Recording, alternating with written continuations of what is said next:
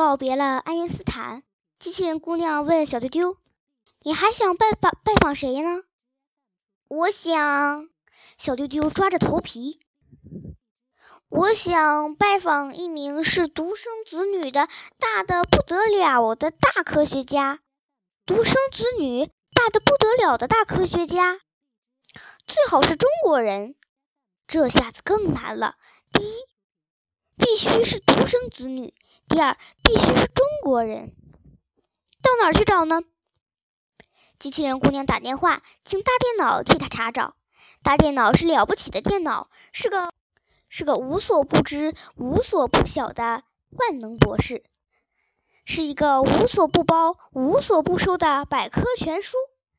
只要一秒钟，大电脑就告诉机器人姑娘：“请你到五零一八室。”机器人姑娘说了声谢谢，挂了电话，就领着小丢丢沿着长长的走廊朝五零一八室走去。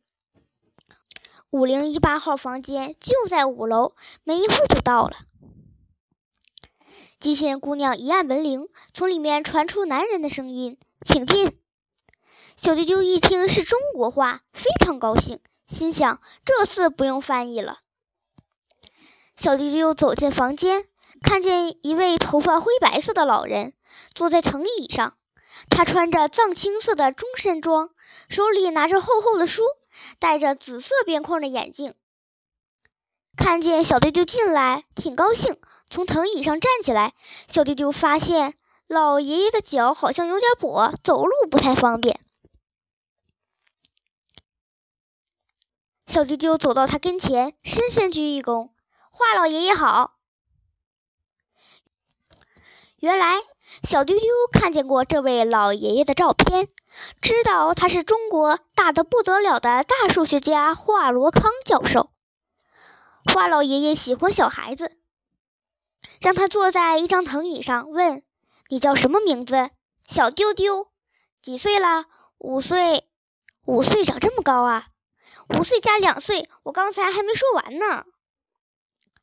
大数学家遇上这么一位调皮的小数学家，不由得笑了起来。花老爷爷，你是独生子？是的，除了我以外，我的兄弟姐妹等于零。哦，和我一样，我也是独生子。我是在一九一零年出生的，那时候我父亲已经四十岁了。你小时候皮不皮？挺皮的。我的父亲开杂货铺，那里面有一排柜台。小时候我就喜欢把那儿当马鞍，跳来跳去，蹦上蹦下。我也喜欢看戏。有一次散戏了，我跟着一位菩萨的演员走着走着。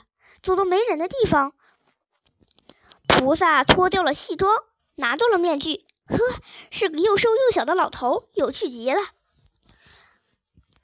华老爷爷，你脚不好，小时候怎么蹦来蹦去的？我小时候脚挺好的，走起路来咯噔咯噔，跟你一样。不过家里穷，十五岁那年，我念到初中毕业，没钱让我上高中，只好在家里帮爸爸开杂货铺。二十岁的时候，我生了一场病，伤寒病，发高烧，说胡话，床上躺了半年多。等我下了床以后，发现左脚不听使唤，变成了一个跛子。花老爷爷，你初中毕业怎么会成为大数学家呢？